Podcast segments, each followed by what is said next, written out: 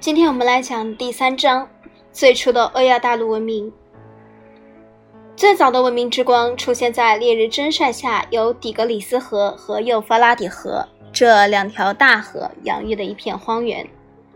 有一时期，人们曾认为文明的摇篮是尼罗河流域，但现在一致同意，最早的文明中心是苏美尔，也就是旧约全书中的希腊国。苏美尔位于过去称为美索不达米亚。大致相当于现在的伊拉克共和国的南部，南临波斯湾，由若干块荒芜多风的小平原组成。组成。约公元前三千五百年时，一些已改进生产技术、正在耕种这片干旱的荒原的农业公社，成功的完成了从新石器时代的部落文化到文明的过渡。公元前三千五百年只是个大概的日期，确定这样一个日期仅是为了方便起见。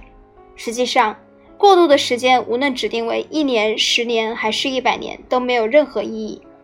我们知道，从食物采集转变到食物生产，并不是因为某人偶然想起农业而突然发生的；同样，从部落文化过渡到文明，也不是因为当时有人想象出城市中心和城市文明才发生的。总之，当时发生的不是一件事，而是一个过程。这一章的目的就是考察这一过程的性质和起源。一、古代文明的起源。文明一词的含义，确切的说，究竟是什么呢？人类学者指出了将文明与新石器时代的部落文化区别开来的一些文明特征。这些特征包括城市中心、由制度确立的国家政治权利。纳贡或税收，文字社会分为阶级或等级，巨大建筑物，各种专门的艺术和科学，等等，并非所有文明都具备这一切特征。例如，南美安第斯山脉的文明就是在没有文字的情况发展下来的，而埃及文明和玛雅人文明则没有通常所说的城市。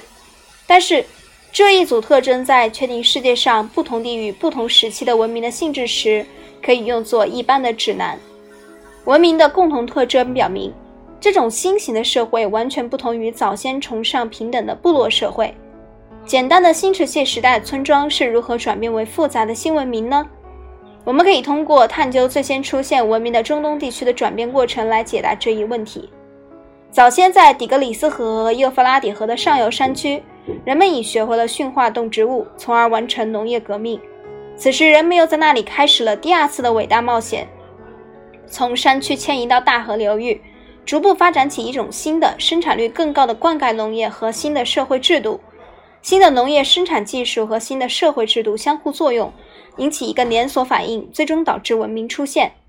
从高地迁移到低地，使新石器时代农人们遇上了一系列新问题。降雨量不足、烈日蒸晒、河水定期泛滥、没有建筑用的石块等等。但是低地的长处超过了它的短处，那里生长的枣椰树提供了充裕食物，提供大量木材。这些木材质地不太好。那里芦苇荡有各种野禽小兽、鱼类，提供宝贵食物蛋白质和脂肪。尤为可贵是那里土壤是极其肥沃的冲积土。这一新环境蕴藏了潜力，存在巨大障碍。如果说在山区种植农作物，降雨量勉强够；到了地势很低、流域地区，降雨量就显得不足。耕种这片肥沃冲积土，要实行农业灌溉。农人们开掘沟渠，把大河的水引到田里。农作物的产量较他们早先在多石山坡上夺得产量要高得惊人。据公元前两千五百年的文献记载说。大麦田的平均产量是播种量的八十六倍，食物比过去充裕，品种比过去多样，但是实行农业灌溉，食物来源也比过去有保障。食物增加意味人口增加，人口增加反过来使开多更挖槽渠，开辟更多农田，生产更多食物成为可能。在灌溉技术不断发展同时，新兴的冶金术也被逐渐掌握。冶金术对碎石罕见的流域地区的移民们来说用处大。最初，他们把天然金属看成极其坚韧可断的石头，用反复捶打和磨制方法进行冷加工，直到他们学会用熔炼方法从矿石中提炼金属，才开始有了真正的冶金术。最早提炼的金属大概是铜，后来人们发现铜经过热处理能成为液体，并表现各种容器或模型的形状。冷却后，铜变硬，边刃锋利，比得上石器。公元前三千年，中东和印度的居民普遍知道，在铜里面加入少量其他金属，冶炼出更为经久耐用的合金。最后，他们发现，在冶铜时掺进一些锡，效果最理想，产生的青铜胜过石器。青铜制造武器受欢迎，石器易碎，打仗不可靠。铜和锌这两种金属不多见，所以青铜当时很昂贵，未能普遍采用，用来制造工具等。犁的发明在当时同样很重要。最初，犁的结构很简单，用一棵小树制成，树上只留一根树枝，在树干的三分之二处向外突出，树枝上的枝杈全部砍去，头削的尖，树干的上端系在两头牛的上端，下端有把犁人扶着。当牛拉树干，突出的树枝便入地翻土。原始发明物用来耕犁中东半干旱的沙土，效率挺高。公元前三千年时，犁已在美索不达米亚和埃及得到普遍使用，并传入印度。到公元前一千四百年，犁传入遥远中国。牛拉犁的意义在于，人类首次能利用自身体力以外的力量做动力。从这一意义上说，犁是蒸汽机、内燃机、发电机和核分裂反应堆的先驱。公元前三千年时，风也得到利用，成为人类在某种情况下，如抽水时可以借助的一种力量。波斯湾和尼罗河上已有了先后制作粗陋的横帆。风的利用，横帆出现，表明人类第一次成功利用人造力量做动力。早期帆船帆船粗糙。对繁重交通运输来说，不失为一种比驼驴和牛车远为经济有效工具。所以，古代文明时期贸易大多取道水路。车轮是这富有创造性的一千年间取得的另一项发明。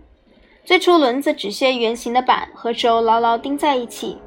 公元前三千年时，将轴装到手推车上，轮子不直接和车身相连。后来又出现装有轮辐的车轮。原始手推车虽然笨拙，但比以前一直使用人的肩膀和驼兽，通常是驴子要好得多。车轮也被用来制造战战车，战车用来冲入敌阵，迫使敌人溃散。后来又被当作站台使用，战车兵可以站在战车上投掷标枪杀敌。轮子被用于和平目的，陶轮就是用轮子做的。简单陶轮只需一对盘形的车轮，轮盘上装一根轴。轴直立竖放，陶工用脚旋转下面轮盘，用手将柔软粘土置于上面轮盘中速捏成型。装置使陶工能成批生产人类最早的工艺品——陶器。影响深远的技术进步与相应的影响深远制度变革相伴而行。人口增长使某些村落得以发展成新的宗教显贵及后来军事首领和行政首脑统治的城市。农业生产率增长时，食物有了剩余，能够供养新产生的祭司阶级、士兵和官吏。发展过程不是突然单方面的，尽管有不少人一直都在争论，究竟是技术变革决定制度变革，还是制度变革决定技术变革，使人联想起关于人类进化的若干早期阶段的争论。先有了人的大脑发展，才会创出人类文化，包括语言和工具制造，还是用语言和工具制造促成了大脑发展。现在大家也一致同意，前者与后者相互作用。语言和工具制造是大脑发展的原因，也是大脑发展的结果。技术变革、社会变革也是如此，相互作用，最后促使城市革命和文明的到来。新石器时代的耕种者向居统治地位的显贵显贵们提供剩余物品，由部落成员转为农民，并不是由于他们从某个时候起同意这样做或被迫这样做，相反，这是一个逐步发展的过程。在这一发展过程中，原因和结果相互分连、相互作用、密切相关。后期的阶级分化是文明特征。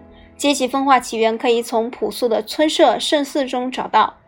圣寺是当年的社会宗教生活的中心。哦，圣祠。不过那时还没有专职的祭司。当村庄发展成为城市时，它也发展为寺院。寺院有祭司和仆从，他们最早不必直接从事生活资料生产人。如果祭司是从前部落巫师的后继者，不难理解，一是最早的显贵。由于没收农业种种仪式，如求雨仪式，对新石器时代农人来说是至为重要，所以巫师成为最有权势的人物。而后来新出现的祭司，不仅要对传统的各种超自然的现象负责，而且还要负起不断增加的管理社会的各种职责。职责对日益复杂化的社会来说必不可少。技术不断进步，剩余食物不断增多，新的祭祀集团出现成为可能。新的祭祀集团对进步和经济发展起了促进的作用，是技术的进步。文字就是祭司们出于祭祀的需要而做出了一大发明。祭司们不仅主管各项宗教活动，而且还管理大量经济活动，记载每年洪水泛滥时情景。这些记载是计算每年洪水泛滥时间所必须的。承担极为重要的管理水利灌溉的职责，如分配水量、负责水坝和沟渠的建造及维修。要让不断发展的灌溉设施充分发挥作用，管理工作必不可少。他们还大大促进各种技艺的发展，因为手工艺品的产量不是取决于世俗市场的需要，而是取决于寺院的需要。这时，社会的成分已日益多样。宗教们的显贵对此曾起过很大的促进作用，开始破坏宗教显贵们的地位。城市发展愈大愈复杂，纯粹的宗教法令愈不具约束力，战争规模也愈来愈大，次数愈益频繁。寺院拥有大量财富，屡遭劫掠，客观起了一定促成社会混乱的作用。可能还是由于人口增长超过农业资源，大规模频繁战争结果，使祭司们的权力逐渐转移到了世俗新贵们的手上。早先，当一个公社遇来外来进攻的威胁时，这个公社的成年男子便举行大会，选举人一人担任这一时期的非常时期战争领导人。随着和平的间隔时期越来越短，这些战争领导人的任期越来越长，直至成为永久的军事首领，最后当上国王。宫廷开始与寺院相竞争，直到双方逐步结成一个伙伴关系。通常，祭司们仍保留他们占有的大量土地。继续履行他们的宗教职责。宫廷的官吏忙于在城市四周修筑城墙，招募大批团队军队，以对抗邻近城市。这些军队又建用用于建立帝国。世俗国家和帝国兴起后，非农业商品的产量大大增加，大批生产陶器、金属器具，在某些较坚固的住房内发现大量各式各样物品。所以说，当时出现了一个十分重要中产阶级的新市场，人数渐增的宫廷成员们要享用大量的奢侈品，不断发展的军事化需要各种武器，规模空前，不但需要大量的金属武器和盔甲，而且还需要像战车一类更完善的军事装备。当时生产已大大不同于从前规模较为有限生产，因为从前的各种手工业都只能满足寺院的需要就行了。大规模生产与外交事务有关系。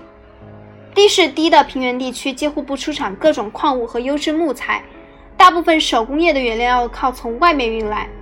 比如说，铜来自波斯湾南面的阿曼，银河铅来自小亚细亚的托鲁斯山脉，木材来自伊朗的扎格罗斯山脉和地中海沿岸的黎巴嫩。沿岸的黎巴嫩。